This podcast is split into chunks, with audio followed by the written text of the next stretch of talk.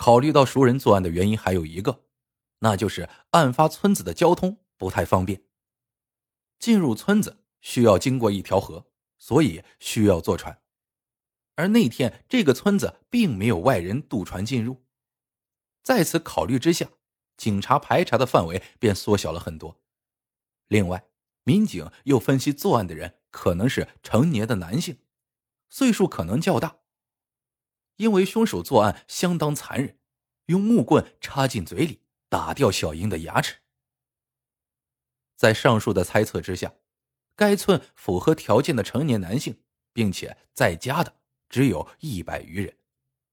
后来再根据作案时间去除了八十余人，只剩下二十余人无法完全排除。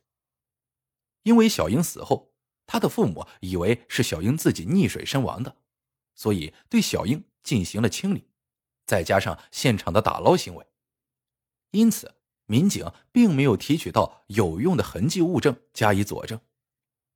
所以，虽然将有嫌疑的人控制在二十余人内，但却无法做进一步的排除工作。那么，那个害死小英的凶手真的就在这二十余人之内吗？这个问题一直到十六年后才有了答案。小英被害，虽然警察确认凶手就是这个村子的人，但是却苦于没有证据，导致案件一直无法侦破。但是在这些年里，当地公安机关并没有放弃对该案的追查，并且每年安排了专人负责该案的进一步侦办。可以看出，警察想要侦破该案的欲望是极其强烈的。但是现实是残酷的，有民警说。当时都用上了最先进的测谎仪器，但是没有实质性的证据确认凶手。一晃时间来到了二零二零年，这时的刑事侦破技术已经今非昔比，因为当地公安机关一直盯着小英被害的案件，所以他们再次利用上先进的破案技术，对十六年前现场搜集的物证再次进行检验。可喜的是，这一次。他们有了重大的发现，因为在细致入微的检验中，刑事技术民警发现了疑似男性 DNA 数据。通过数据库的对比，最终确认这个 DNA 来自于案发村子一个姓陈家族。这是一个激动人心的消息，因为等待了十六年，终于有实质性的证据指向嫌疑人员。此后。当地公安民警立即对这个村子陈姓家族开展调查，发现该家族共三代，有四名男性成员。最终通过当时作案时间以及其他关系，确定作案嫌疑人是陈某生。当陈某生被抓后，包括小英父母在内的村民都表示无法相信，认为不会是老实本分的陈某生作案的。陈某生是一九八九年出生，被抓时三十岁，案发时十五岁。当时民警还对他进行过询问，他说当天他跟小英一起玩耍了，后来他先回家了。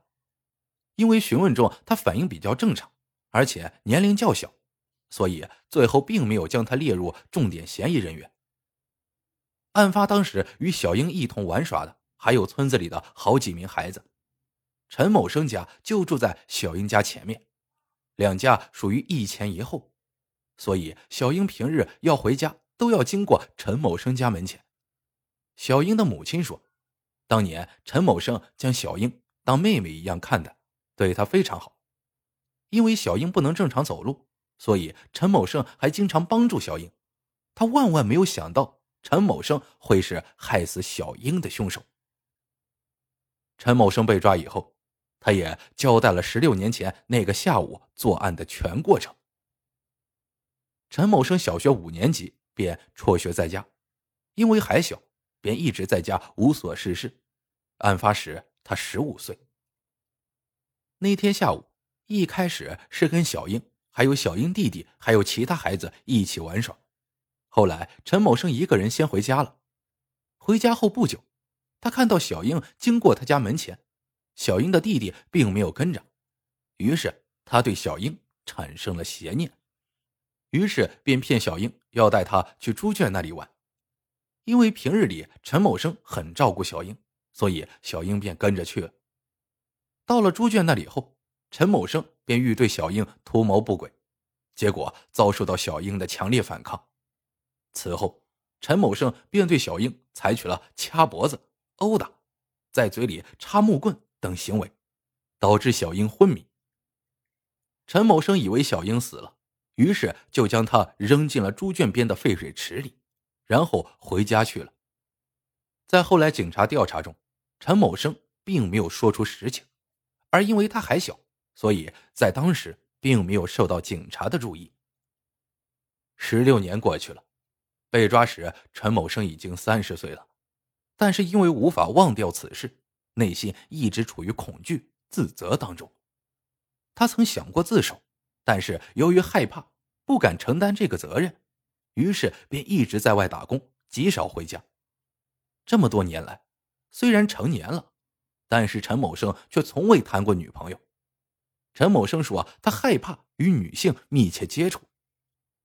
也许很多朋友不理解，为什么陈某生要害死小英？两个人如此的熟悉，这其中有陈某生正处于青春期的原因，因为这个阶段的男孩容易冲动，易受诱惑。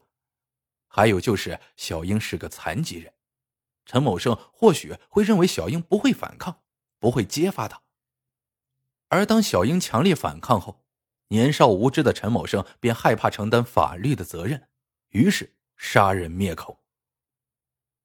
二零二一年十二月九日，当地法院因陈某生故意杀人罪判处其无期徒刑。陈某生的结局无疑是大快人心。但小英的遭遇却让人扼腕叹息。